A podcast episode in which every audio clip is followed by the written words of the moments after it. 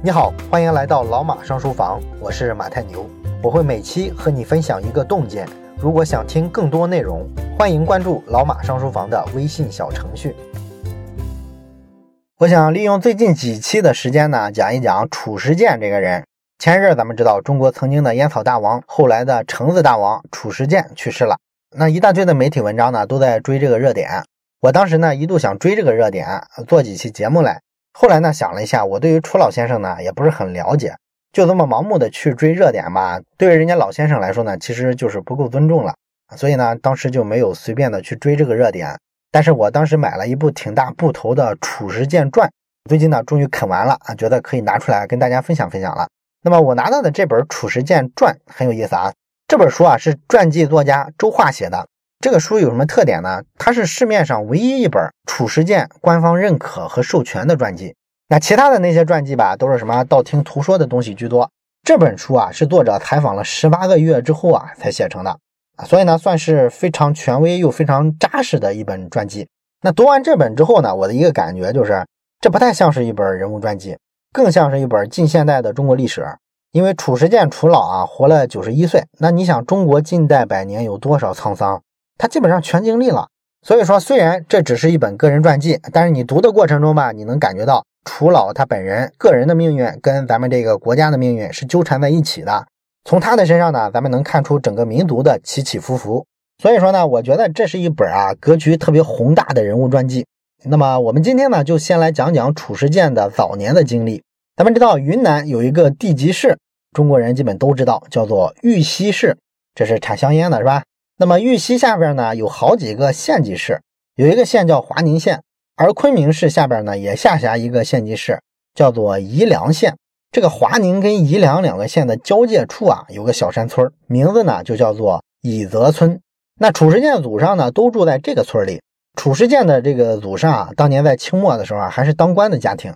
当时不是流行捐官嘛，就是你花点钱就能买个官啊，这是政府公开的财政收入的一部分。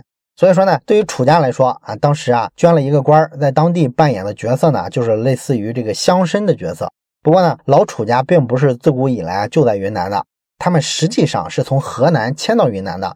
因为清朝当时为了镇压云南这边的很多少数民族的起义嘛，所以就把中原的汉人啊组织一下往云南边境上移民啊，去填充汉人。填充完了之后，你就不好造反了嘛，是吧？当然了，这事儿其实从明朝就开始这么干了啊。清朝的时候呢，只不过是沿袭了这个移民的政策，充实边疆人口，防止分裂。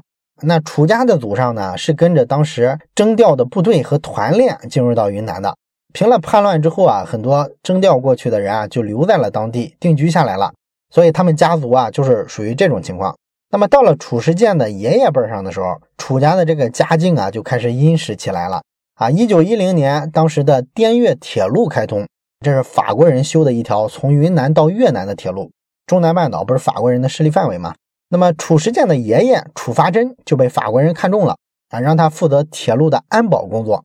那渐渐的呢，楚家就比较有钱了啊。有了钱之后呢，他们楚家作为中原过去的人，还是对这个土地有感情嘛，就想种地，所以就把很多荒地都开发了。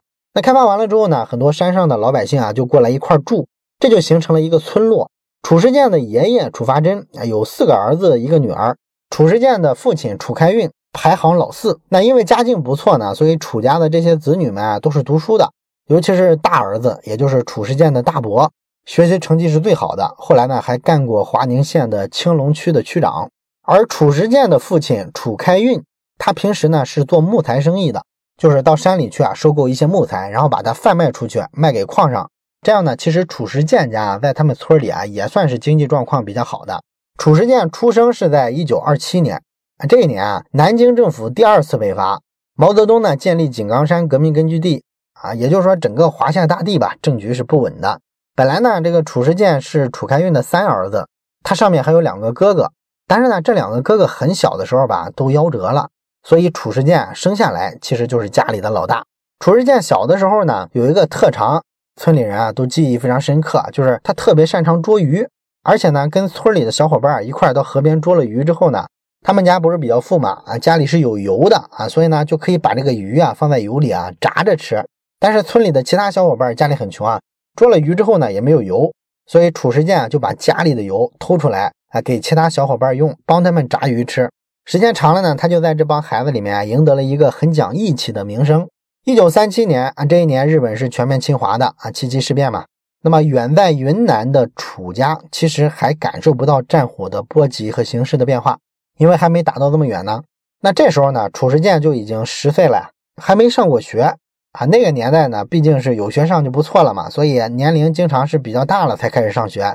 那三七年这一年呢，他就开始上小学了。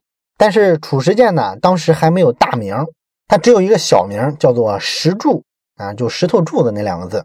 那个年代的孩子据说都没有大名。但是要去上学的时候呢，就不一样了。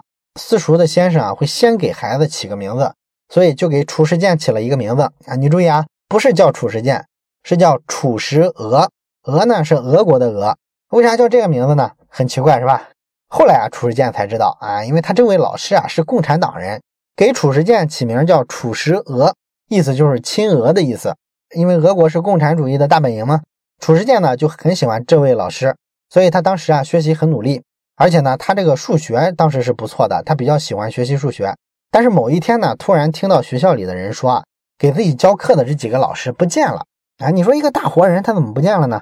哎，后来学校通报啊，是说官府发现这几个老师啊是共产党，所以要抓他们，他们就逃跑了。这个呢，算是褚时健第一次接触到正儿八经的这个革命是怎么回事。后来在小学读了几年书之后呢，就得上初中了。当时的这个初中呢，按说得到昆明去上。但是楚家的好运气啊，到这会儿啊，突然来了一个转折点，家庭情况是急转直下。因为这个时候已经到了一九四二年了，全面抗战已经打了五年了，云南这个时候也不再是战争之外的世外桃源了啊，日本人啊早就打过来了，而且呢，日本人对滇越铁路这一段进行了空袭轰炸，然后空袭的过程中呢，褚时健的父亲褚开运被炸伤了，而且很严重，瘫痪了，第二年就去世了。那这就有问题了，楚开运是家里唯一的经济来源。所以他瘫痪乃至后来去世之后呢，家里的经济收入一落千丈。而且从那时候开始呢，褚时健就把这种国仇啊、家恨啊统一起来了，也对战争呢有了切肤之痛。之前呢确实根本就没有概念。但是当时的褚时健吧，只有十五岁，家里呢还有六个兄弟姐妹，最小的弟弟褚时佐当时还不到一岁。这时候你说老爹没了啊，作为老大的褚时健，你就只能担负起照顾家人的任务了，是吧？原先的木材生意呢，肯定他是做不了了。只能指望着褚时健的妈妈去种两三亩的水田，打了这个稻子啊，供全家人吃饭。另外呢，楚家当时还有一块土地，这块土地呢是租出去的，租给村民。那有村民租了他这个土地之后呢，每年的这个租金呢，实际上就是收了玉米之后啊，给他们一点玉米。那楚家原先的时候啊，收了这些粮食，会把粮食拿到自己家的一个酒坊里啊，给它酿成酒，然后呢去市场上卖掉换成钱。以前楚开运在的时候呢。家境好啊，这个活呢都是雇人来完成的啊，雇人酿酒。现在呢就不行了，实在是没有余力啊啊，所以呢，褚时健的妈妈呢就把这活啊交给了褚时健，说你来折腾折腾，看看能不能弄出来吧。这时候呢，褚时健就已经不去上学了，他要负担家里的经济开支嘛。那他在照顾这个酒坊的过程中，褚时健天生的对于商业的敏感度啊就体现出来了。他后来在这个企业经营管理上的所有特点。几乎都可以追溯到这一段他年少酿酒的经历。这时候他养成的思维习惯和做事的特点，对他一辈子影响都非常深远。那么褚时健呢，从小做事啊是非常认真的。咱们前面说他特别擅长捉鱼，是吧？他捉鱼的时候呢，非要认真的琢磨，要捉的比别人更多。那么酿酒的时候也一样啊，他不想输给别人啊，一定不会特别马马虎虎的去做这事儿。那按照中国传统的农村的那种土法酿酒的流程。大概就是先把玉米用水泡，泡了之后呢，再到锅里去蒸啊，蒸了之后放上酒曲发酵，然后呢蒸馏啊，最后呢把酒接出来。其中呢这个蒸酒的过程啊是非常漫长的，一般需要蒸十几个小时。这个过程里面呢，锅里啊要不停的去添水，锅底呢要不停的添柴火，所以啊必须一直有人盯着，不然的话这个水会烧干，柴火会烧尽嘛。但是你说一个人盯十几个小时，那不就是等于熬通宵嘛，是吧？通宵不睡觉，时间长了谁也受不了啊！但是你要说睡一觉，又很容易睡过头，万一水干了或者柴火没了，那一家的开销可能就没有了。所以褚时健呢，当时啊要在这个非常困难的情况下权衡工作的强度和休息，他怎么做呢？他只能一次次的去测试，哎，测一下这一次填上柴火啊能够烧多久，或者是测一下一锅水多久能熬干。那测过几次之后呢，他大概就有一个预期了啊，比如说一次啊烧两个小时，那么他填上柴火、填上水之后，就赶紧靠在墙边睡一觉啊，醒来呢保证不超过两个小时，时间不一定那么准确，大概是这个意思啊，就这么神奇。那褚时健自己说呢，他只要心里有事儿，自然就能醒过来，而且是准时醒过来。他对自己生物钟的这个掌控啊，已经到了这么一个地步。一直到他八十多岁的时候，他这些孙子们说啊，褚时健如果跟大家约了一个事儿，他从来不会迟到啊，只有早到没有晚到的，也从来不需要用什么闹钟来提醒，因为他脑子里就有一个闹钟。那酿酒酿多了之后呢，褚时健就开始琢磨一件事儿：一般的农村人酿酒啊。同样多的粮食出来的这个酒的量啊有多少的差别吧？然后也有质量的差别。那这个差别跟什么有关呢？跟自己酿酒的经验呀、技术的熟练度啊都有关系。但是呢，褚时健的想法是不一样的，不知道他怎么琢磨出来的哈。我估计啊，可能跟他当时读过书、喜欢数学是有关系的。他居然呢，大概算了一下，多少斤粮食烧多少斤柴火，能产出多少斤酒，然后烧制的时间是多少，等等等等。他把所有这些流程啊都给它数据化、精细化的去管理。那咱们知道，其实一个生产是不是现代化，最重要的一个特点就是看生产能不能做到信息化啊。咱们经常讲的这个工业四点零，其实就是把工业生产信息化。总的一个逻辑呢，就是把一些凭主观经验判断的东西，想办法去尽量的量化成数字，这样生产上可以非常精确的知道有没有合规范啊，哪个环节没合规范，怎么调整。这样呢，可以确保有比较稳定的产出。那那个年代的褚时健呢，居然可以靠自己的原始悟性，想到了生产信息化这个超越时代的发现。对于一个十五岁的孩子来说，这个非常惊人，是吧？而且呢，就靠这么一手哈，用数字去管理生产的流程，他成了村里酿酒最厉害的人啊！酿的酒又多，质量又稳定。这还不算啊，褚时健后来拎着酒啊，到集市上去卖的时候更有意思。他挑着这个酒，找一个火车站边上的集市卖酒，因为这里人流量大嘛。那他卖的时候呢，每次啊会预估一个可能卖掉的量啊，比如说预计能卖掉一百斤，然后呢他可能只带八十斤酒过去。这个理由是什么呢？就是东西少的时候啊，大家比较喜欢抢一抢，越抢呢卖的就越快。抢上几次之后呢，大家知道这个东西是好东西啊，很稀缺，那下次人家还会等着盼着你来卖酒。所以你看这是啥？这不就是饥饿营销吗？而且呢，每次卖到最后的时候，酒缸里的这些酒底子一般是最后一两斤，质量通常就不是很好了，是吧？那么褚时健呢，这时候就降价卖啊，甚至经常是买一送一，算是半卖半送吧。那么很快呢，大家都知道了，哎，这孩子卖酒很好，很公道啊，下次呢还来他这买，所以呢就有了回头客。那你看啊，这个少年褚时健啊，十来岁就表现出了很强的做商人的潜质。如果沿着这条路走下去呢，说不定褚时健能在战乱的中国啊趟出一片天。不过呢，褚时健的这个小商小贩之路啊，很快就被打断了。这是一九四三年的夏天，当时褚时健的大伯家的堂哥褚时俊回老家过暑假，然后见到了褚时健。那褚时俊呢，从小就是褚时健的偶像，因为他是一枚真正的学霸。咱们前面说过啊，褚时健的大伯就是读书多、知书达理嘛。那他的儿子褚时俊呢，也一样。高中毕业之后啊，参加了高中联考，就相当于高考了。结果考上了著名的西南联合大学，就是西南联大。那西南联大的水平，咱们都知道是吧？日本占领了什么北平啊、天津之后，像什么北大、清华、南开这几所名校，全部搬迁到昆明躲避战乱。所以呢，三所学校在昆明啊合并成了一所，这就是一所世界级的大学——西南联大。